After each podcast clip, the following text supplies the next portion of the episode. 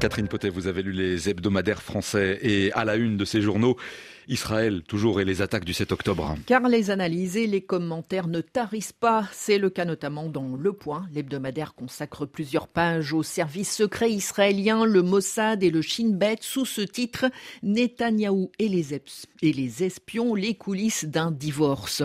On le sait, les services secrets israéliens sont dans l'œil du cyclone pour n'avoir rien vu venir. Un document de 40 pages provenant du Hamas a pourtant circulé pendant des semaines l'an passé, rappelle Le Point Intitulé Mur de Jéricho, il détaillait le déroulé précis de l'attaque des kibbutz, les prises d'otages, les massacres dans les moindres détails. Ce qui fait dire à un ancien officier de renseignement de l'armée israélienne, les services ont des yeux mais ils ne voient rien, ils ont des oreilles mais ils n'entendent rien. Cela n'a pas empêché le Premier ministre Benjamin Netanyahou de clamer jamais en aucune circonstance je n'ai été alerté sur les intentions belliqueuses du Hamas, mais plusieurs Plusieurs anciens responsables du Mossad sont aussitôt montés au créneau, reviennent en boucle, nous dit le point, les mots incompétence et corruption.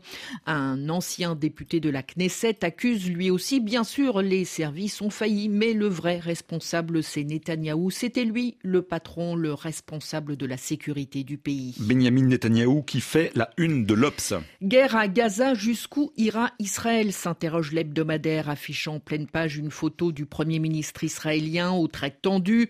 Après son aveuglement face à une attaque imminente, c'est ici la violence de la réplique sur la bande de Gaza qui est mise en cause.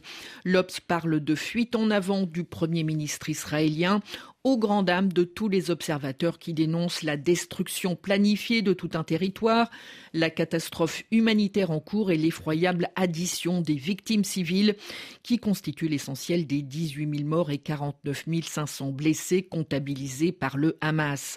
Selon le quotidien de droite Israël Ayom, nous dit l'Obs, l'objectif serait de réduire la population maximum en poussant le plus grand nombre possible de Gazaouis à l'exil, comme une deuxième Nakba, le catastrophique exode palestinien de 1948, un projet d'épuration ethnique dont Netanyahou aurait déjà informé ses relais au Congrès américain. Dans ces conditions, les scénarios pour la paix au Proche-Orient n'engagent pas à l'optimisme. L'Express en fait la liste. Cinq scénarios, cinq hypothèses. De la plus pessimiste, une guerre qui s'éternise, une longue et éreintante bataille dans les ruines et les tunnels parsemant l'enclave palestinienne. À la plus optimiste, une solution à deux États.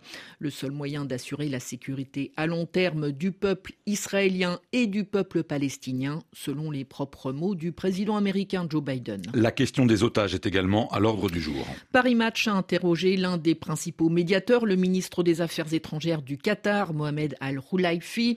Il a servi d'intermédiaire entre Israël et le Hamas pour la libération des otages pendant la trêve de sept jours. Il répond prudemment à chaque question. Les négociations sont-elles au point mort? Depuis la trêve de sept jours, nous échangeons directement avec les deux parties. Il est regrettable qu'elle n'ait pas été prolongée, mais pour autant le dialogue n'est pas rompu. Quel est le poids des États-Unis? Ils sont un partenaire stratégique avec lequel nous échangeons quasi quotidiennement. Enfin, quel rôle pour la France? Chaque pays en capacité d'influer sur l'une ou l'autre des parties devrait agir. La France, avec laquelle nous sommes en relation constante, peut parler au gouvernement israélien et peut-être le convaincre d'aller vers une désescalade.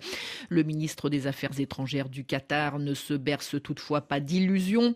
Le Qatar n'est pas le Conseil de sécurité. Nous faisons ce que nous pouvons à l'échelle de nos possibilités, mais nous ne sommes pas en mesure d'arrêter le conflit. Un coup d'œil maintenant, Catherine, sur les journaux du dimanche. Et tout d'abord, la tribune dimanche qui déroule le tapis rouge pour Gabriel Attal, le jeune ministre de l'Éducation qui faisait déjà la une de plusieurs hebdomadaires la semaine dernière, est désormais, selon un sondage, la personnalité politique préférée des, des Français. Il n'en fallait pas plus à la tribune dimanche pour lui consacrer sa une ainsi que quatre pleines pages et même lui prédire un avenir présidentiel, le comparant à l'ex-président Nicolas Sarkozy tout en reconnaissant, bien sûr, Gabriel Attal en est loin.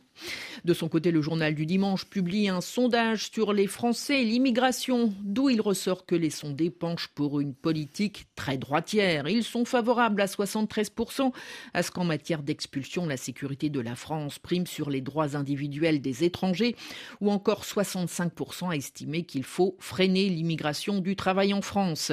Alors que le gouvernement peine à faire passer sa nouvelle loi sur l'immigration, le JDD entend peser dans la balance en assurant que les Français ne veulent pas seulement d'une loi d'ajustement, mais d'une révolution. Merci Catherine Potet, votre revue de presse que l'on retrouve sur RFI.fr et sur notre appli RFI Pure Radio.